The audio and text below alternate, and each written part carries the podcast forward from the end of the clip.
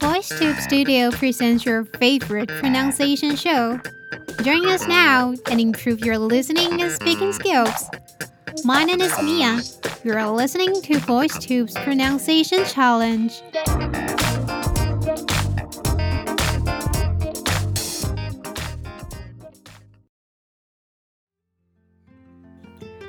Hello, VoiceTubers. I am Mia. In our life, it is common for us to invite someone to an activity or have dinner or lunch together. Well, how to communicate under that scenario properly and reply to related questions that might pop out, you'll see it in this video and now it's time for our sentence. I'm the very weak swimmer, so the ocean and I don't mix well. Okay, so the first pronunciation tips I'm a very weak swimmer. In the sentence, the stress is on the word weak. When you are trying to describe something or use an affirmative sentence, you can lower your intonation first to pave the way to say the important word or fact in the sentence. And raising your voice is like showing the highlight of the sentence. In this sentence, for example, compared to I'm a very Weak swimmer is the main point here. So we lower our intonation. I'm the very, and then we have to highlight weak swimmer. So we put stress there. Weak swimmer. Okay. Combining all together. I'm the very weak swimmer. And number two, the ocean. The ocean. When the is before a vowel sound, we have to pronounce the instead of the. So the ocean. And the third pronunciation tip is so the ocean and I don't mix well.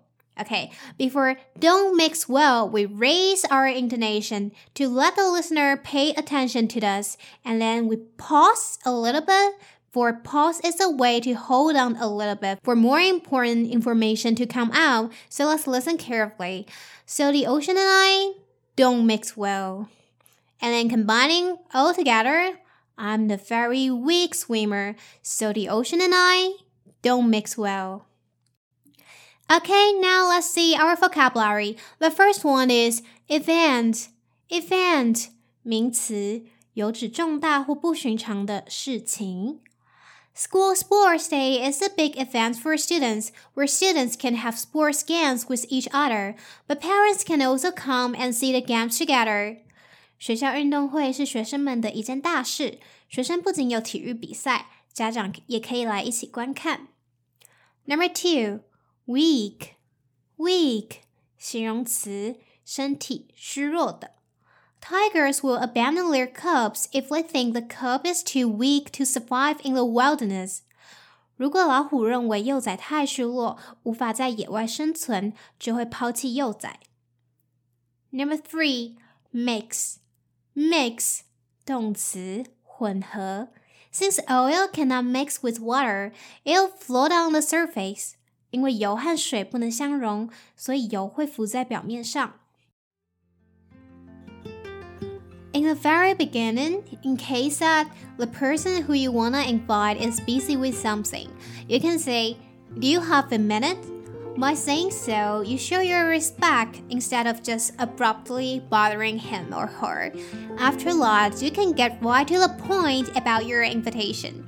And you also have to know some details of the activity. Because if you have no clues about what the invitation is about, then the person that you are asking for might feel weird and surely decrease his or her willingness to go to the event. It's today's episode. If you want to improve your daily English conversation skill, you can't miss the video. Check it out. I am Mia. See you next time.